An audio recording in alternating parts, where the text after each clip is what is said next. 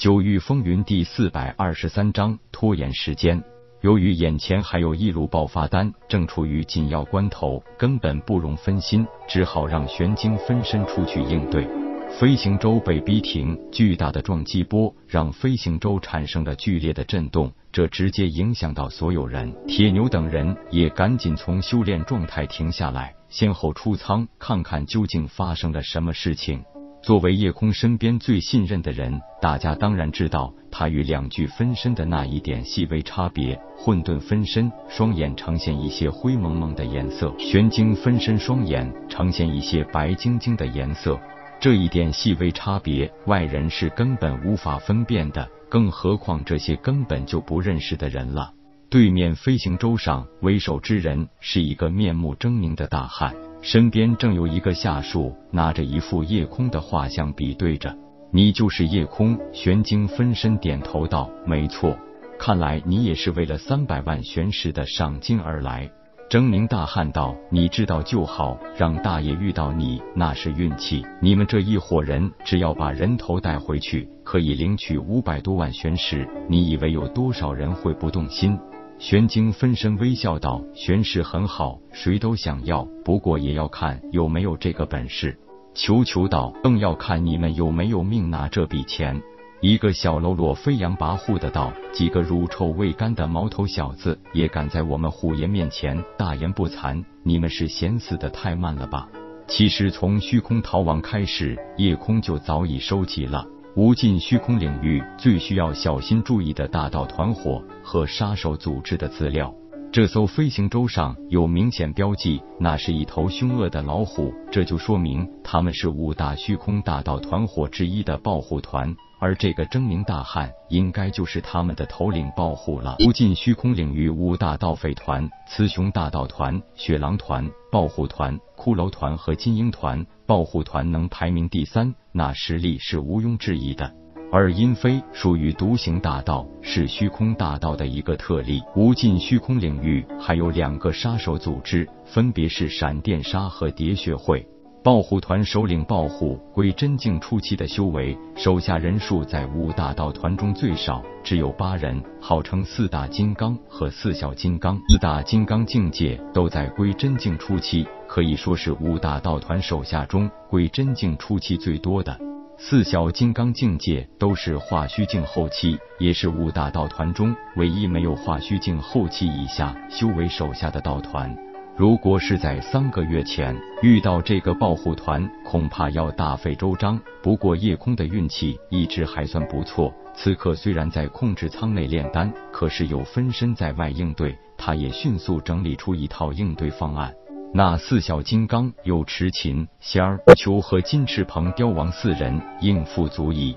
给铁牛服下一枚爆发丹，也让他体验一下。正面应对归真境初期强者的感觉也不会有太大问题。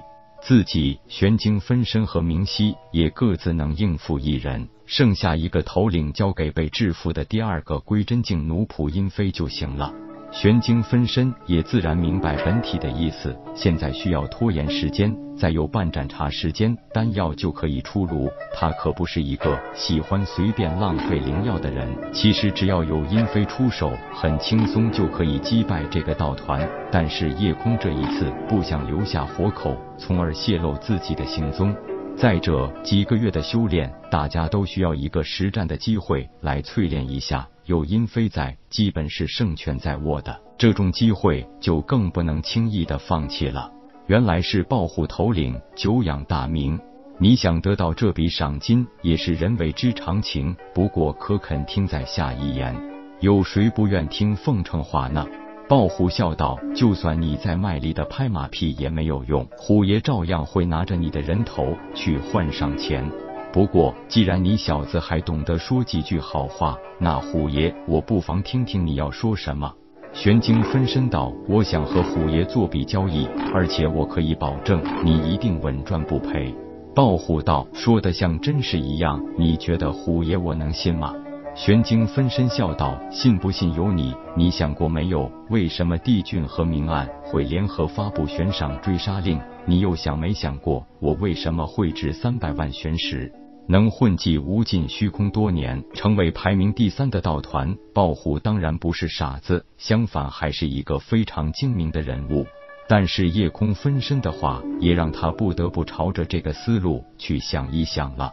在无尽虚空领域发布悬赏追杀令，这是非常流行的事情。但是对于夜空的价格，的确超出了所有人的认知。毕竟正常情况下，一个化虚境后期武者悬赏价格不会超过五十万玄石，一百万玄石的悬赏已经是归真境初期强者的价格了。而夜空被悬赏三百万，这的确有悖常理。虽说开始大家都有所疑虑，但是面对巨额悬赏的诱惑，这些亡命之徒也就只看到了悬赏的金额，而忽略了一个重要的问题：他们根本不了解夜空这个人。为什么一个化虚境后期武者可以值归真境强者的价钱？一见豹虎陷入沉思，知道自己的话已经产生了一定的作用，接着一笑道：“也许你还会想，我们只有六人，而且没有一个归真境强者，而你们却有五名归真境初期强者。”不论从境界上还是人数上，都占有绝对优势。豹虎道：“多谢你提醒，你还真说对了。就凭我的绝对优势，难道还摆不平你们这些蝼蚁吗？可是你就没想过，我们当初是怎么从帝俊联盟大军眼皮子底下逃生的？无尽虚空领域早有传言，你小子奸猾的很，谁知道你使用了什么诡计才能逃脱？”不过今天遇到虎爷我，你不会再那么幸运。玄晶分身笑道：“我真不明白，你是怎么才能拥有今天这个地位的？你认为自己的能耐比帝俊还强吗？我可以从他眼皮子底下逃走，当然也不可能怕了你。”豹虎忽然想到什么：“你小子莫不是在拖延时间，等待什么援兵吧？”玄晶分身笑道：“看来你也并不是很笨。”我的确在拖延时间，不过还真的不是等待援兵，而是不想浪费了一炉灵药。忽然出现的夜空本体让暴虎也禁不住愣了一下。本章结束，各位朋友，动动你发财的小手，为倾城点赞、订阅、分享，您的鼓励是我坚持下去的动力。